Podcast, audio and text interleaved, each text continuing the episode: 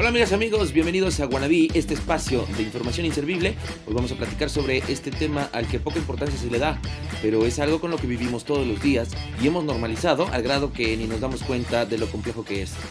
Hoy vamos a hablarles de la complejidad del idioma y la fórmula mexicana de complicarlo más. Este es el primer capítulo de una serie de cuatro.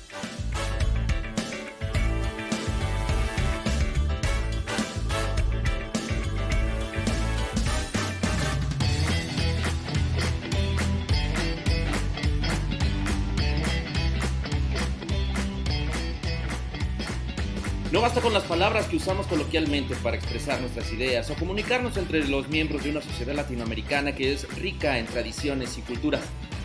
Además de los regionalismos, cualquier extranjero que haga el intento por aprender a hablar el castellano, al menos en su versión mexa, está destinado a vivir el rigor de los mexicanismos.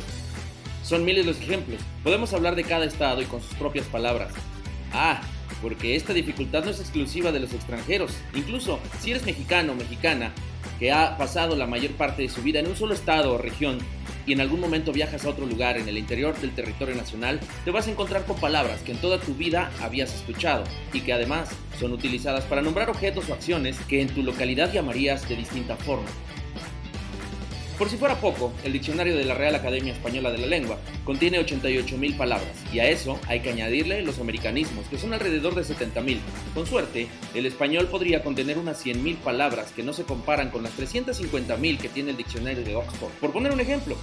Pero, ¿cuál es la disyuntiva y por qué es tan complicado nuestro idioma? Para empezar, en México tenemos vulgarismos, regionalismos, jergas, modismos, que pueden dar hasta más de 10 significados a una misma palabra. Ojo aquí, esto podría tomarse como una simplificación del uso del idioma, pero entremos en el laberinto. Hablemos de la palabra pedo. Es una palabra simple que tiene como significado de origen en latín peditum. En su acepción más conservadora, como una simple ventosidad producto de la fisiología o consecuencia de la digestión. También le da espacio a localismos vulgares, reconociendo como sinónimo de efecto de emborracharse o una reunión para divertirse. En México, el pedo es todo y muchas cosas más. Por ejemplo, ¿Qué pedo? Forma escatológica muy común para saludarse entre amigos. ¿Qué pedo? Expresión sorpresa, desconcierto o confusión.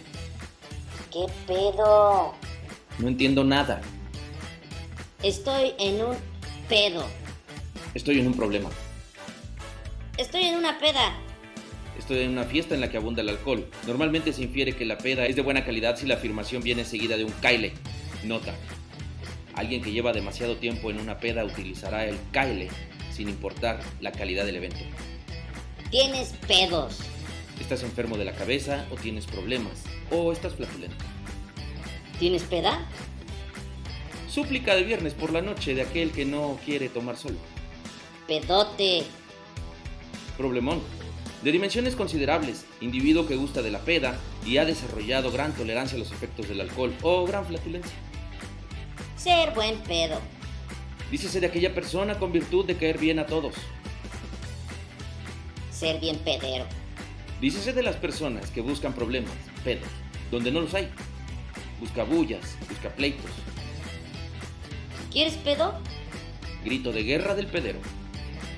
Hacerla o armarla de pedo. Reclamar enfáticamente con ganas de que haya pedo. Se me fue el pedo. Perder el tren del pensamiento. Puede o no ser consecuencia del abuso de la peda u otras drogas adictivas. Estoy bien pedo. Reconocimiento de juicio nublado por intoxicación etílica. Se recomienda no tomar muy en serio a nadie que haga esta afirmación por motivación propia. Ni pedo. Resignación ante lo inminente. Ni de pedo. Negación absoluta, ni loco, ni en la peda, ni estando pedo. Agarra el pedo. Invitación a la empatía o a ponerse en sintonía con los argumentos ajenos. Se puede utilizar el tono de súplica para evitar un pedo. Sacar un pedo. Producto resultante de meter un susto de forma exitosa. Es que estaba pedo. Excusa de poca monta. Ponte al pedo. Ponte atento, no seas lento. Este pedo. Comodín lingüístico que se acopla a múltiples objetos, acciones y circunstancias. Por ejemplo, un evento social, ¿Vamos a este pedo? la tarea, Ándale, ayúdame con este pedo. un calcetín, Nomás no encuentro ese pedo. Una historia, ¿Te acuerdas de aquel pedo que nos contó tu tío? una dirección, ¿Dónde queda ese pedo? un electrodoméstico. Ya valió madres este pedo. ¿Ya estás al pedo con este pedo? Bueno, estos son algunos de los usos que tenemos para esta palabra. Y como esta, hay cientos que son flexibles, reciclables, moldeables a tus necesidades de conversación. Por otro lado, tenemos otra vertiente importante. Nos hemos acostumbrado tanto a la expresión la desa, el dese, que desarrollamos poderes telepáticos sin darnos cuenta. Para contextualizar esto, imaginemos la siguiente situación. La madre de familia realizando labores domésticas en casa en compañía de alguno de sus hijos. No importa la edad, en México nunca hay límites para vivir en casa de tus padres. Y repentinamente grita. ¡Miguel! Miguel responde. ¡Eh! Mamá, ¡Pásame el de ese! Miguel, ¿Cuál de ese? mamá, El que está encima de la de esa. Miguel. No sabes cómo, pero Miguel supo perfectamente lo que la mamá le pedía sin tener contacto visual. Pero bueno, esto también aprendes a desarrollarlo, con el tiempo o a chanclazos. O al menos así era en los 80s y parte de los 90s.